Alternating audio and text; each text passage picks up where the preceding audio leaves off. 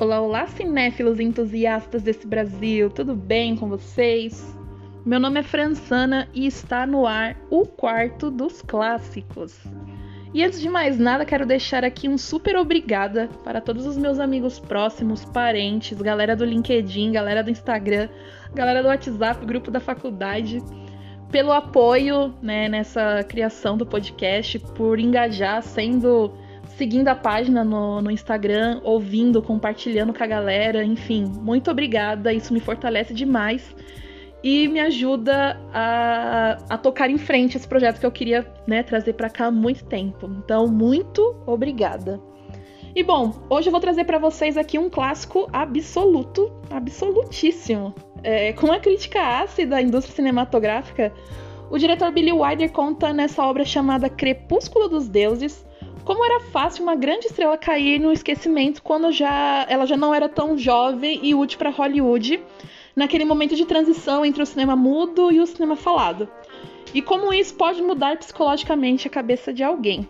Esse filme ele foi aclamado por vários críticos na época que foi lançado, então o filme recebeu quatro Globos de Ouro, sendo melhor filme, melhor atriz, diretor e trilha sonora e 11 indicações ao Oscar de 1951, ganhando três, sendo roteiro original, direção de arte e trilha sonora. Legal, né? Então, vem comigo, aconchegue-se que vem história aí.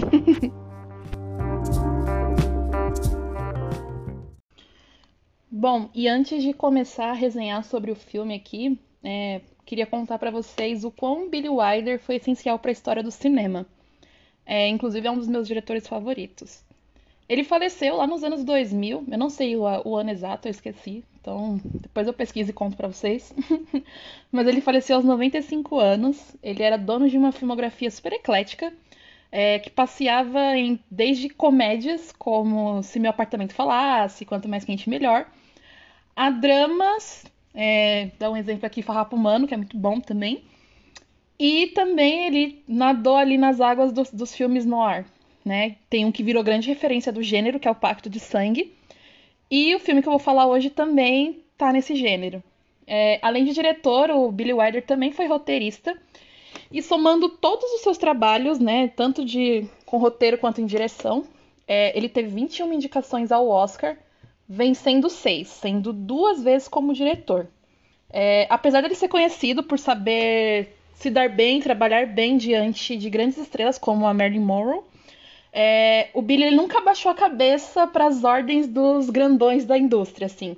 É, ele sempre foi super porra louca.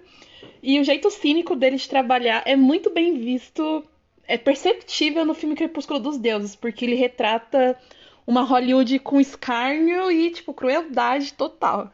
A história de Crepúsculo dos Deuses ela é narrada por um dos principais personagens, que é o Joey Gillis, interpretado pelo William Holden, que inicia a trama morto. Assim, levou três tiros e estava boiando numa piscina. A partir dessa cena, ele volta seis meses de sua morte para explicar toda a treta que ele entrou antes de morrer. E, pô, é engraçado, né? Um morto narrando a história de sua vida. Não sei vocês, mas eu já vi algo parecido. Mas pasmem, o Billy Wilder não se inspirou em Memórias Póstumas de Brás Cubas, tá, gente? Ele nunca nem sequer leu Machado de Assis. Então, já deixando claro isso aqui, que não foi plágio. Cada um no seu momento, tá bom? Enfim, o Gilles, no português claro, ele era um fudido. Largou seu emprego no interior e foi para Hollywood tentar ganhar a vida como escritor. Ele tentava escrever roteiros que interessassem algum estúdio, mas nunca teve nenhum retorno, nenhum sucesso, enfim. É, então, endividado até o talo, com o aluguel do apartamento, as prestações do carro tudo atrasada, ele estava se dando conta que conseguir fama e sucesso em Hollywood não era tão fácil quanto ele acreditava, né? E na tentativa de fugir dos credores, é, numa perseguição de carro, o Gilles ele vai parar numa mansão gigantesca e que parece ser abandonada. Só que não. Por ironia do destino, os dois únicos habitantes daquela casa que é uma antiga atriz do cinema mudo e o fiel mordomo dela. É, eles estavam naquele momento aguardando, se liga, aguardando a chegada de um agente funerário para sepultar um chimpanzé de estimação. Gente, freak total. É, o mordomo, ele acha que o Gilles é o tal do agente, já põe ele pra dentro de casa e pede pra ele falar com a dona da casa, né? E ele tenta se esquivar, falando, não, você tá maluco? Eu não sou agente nenhum, caralho. Enfim. e aí ele tem que explicar o mal entendido, só que também a curiosidade fala mais alto. Então ele vai lá de encontrar a madame para ver qual é as ideias, enfim. Eles acabam conversando um pouco e o Gilles explica o equívoco, né? Reforçando, tipo, olha, não sou nenhum agente, eu estava aqui, né, passando de carro, fugindo. E, né, e reforça que ele acabou escondendo o carro dele na garagem dela. E aí ela fica pé da vida. Então ela expulsa ele de casa. Só que quando ele escuta ela, né, quando ele vê o rosto dela na, no claro, assim, ele se toca quem é ela. E aí é uma cena muito foda que ele fala: Nossa, você é a Norman Desmond, você era do cinema mudo, você era gigante.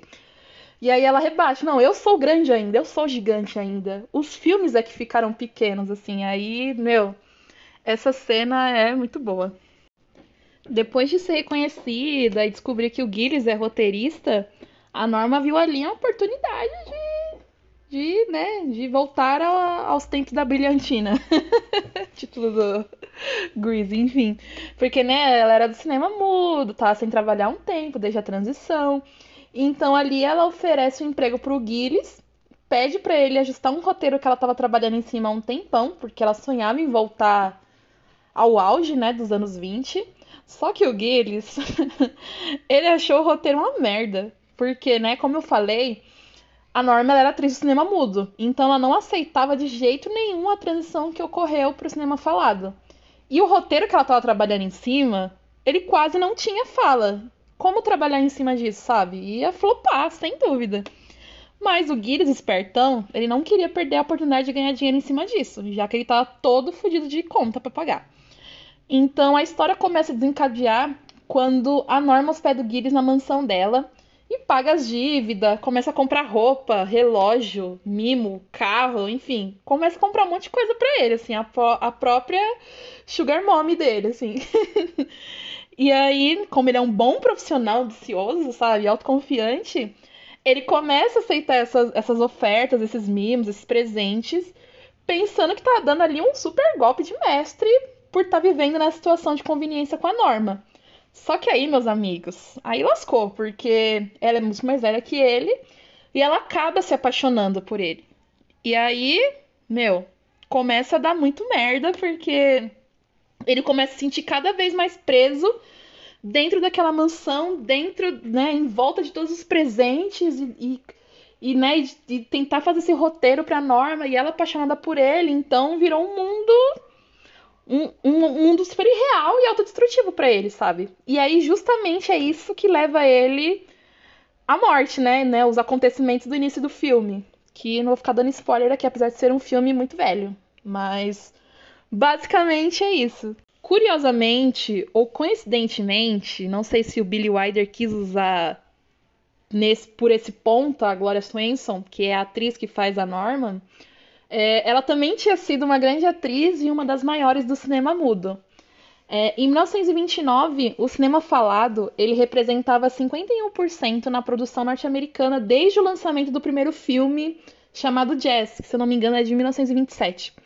É, essa adesão de quase todas as produtoras ao novo sistema, ele acabou abalando convicções, provocou a inadaptação de diretor, ator, roteirista. Então, é bem complicado pensar assim, a convergência desse formato, como abalou vários profissionais da época, né? Então, só pra vocês terem ideia, diretores como Charlie Chaplin, o René Clair, eles estão ali na lista dos caras que resistiram demais essa novidade. Só que só com o tempo que eles entenderam que era um, era um passo importante para a história, enfim, eles acabaram aderindo à sonorização nos outros filmes. E a Gloria Swanson, ela foi perdendo oportunidades e foi ficando esquecida, assim, tendo seu espaço ocupado pelas novinhas da, dessa nova era, como a John Crawford, a Veronica Lake, a Lauren Bacall, enfim. Ela, para vocês terem uma ideia, quando o Crepúsculo dos Deuses foi lançado em 1950, já fazia 10 anos que a atriz estava longe das telas. Então, achei legal, assim, eu não sei se o, o Billy Wilder quis pegar ela para fazer esse filme justamente por ter essa crítica e saber que ela que ela tava passando por isso ou se foi só uma coincidência assim. Mas enfim, eu achei achei importante esse ponto. E o legal é que a vida real e a trama do filme, eles ainda continuam intercalando, assim, de forma incrível em pequenos detalhes. É, um exemplo disso são algumas participações ali do filme. Numa delas, o diretor Cecil B. DeMille, ele entra na trama ali como diretor que fazia a maioria dos filmes da Norma, né? Só que na vida, na vida real ele também fez muitas parcerias com a Glória. Outro exemplo legal, tem uma cena ali que a Norma tá jogando carta com os amigos dela, e os amigos que estão ali em cima são grandes amigos pessoais também, que são atores, que é a Anna Nilsson, o Buster Keaton, o Henry B. Warner, então... Eu achei legal que o Billy trouxe algumas, algumas caras, caras conhecidas da, da Glória pro filme também, então... Então é como se ali é a vida real e a, e a fictícia ali se, se mesclando, sabe? Eu achei muito inteligente isso. O filme ele acabou ganhando um remake muitos anos depois, é, em formato de musical na Broadway, lá em 94, e foi estrelado pela Glenn Close no papel da Norman Desmond. Que inclusive, gente, se eu não me engano, está previsto o próximo ano sair no cinema esse remake, nesse formato, né, de musical. Então, gente, será que vem aí finalmente o primeiro Oscar da Glenn? Porque, nossa, a bichinha ela merece. Ela é muito maravilhosa. Ficarei aqui na torcida.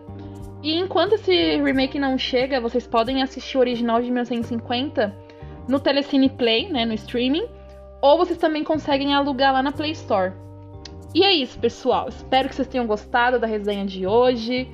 Caso tenha alguma dúvida, queiram contribuir, queiram opinar, queiram trocar figurinha, queiram sugerir qualquer coisa, eu estou online lá no arroba Quarto dos Clássicos no Instagram. Obrigada pela companhia e até semana que vem. Beijo, beijo!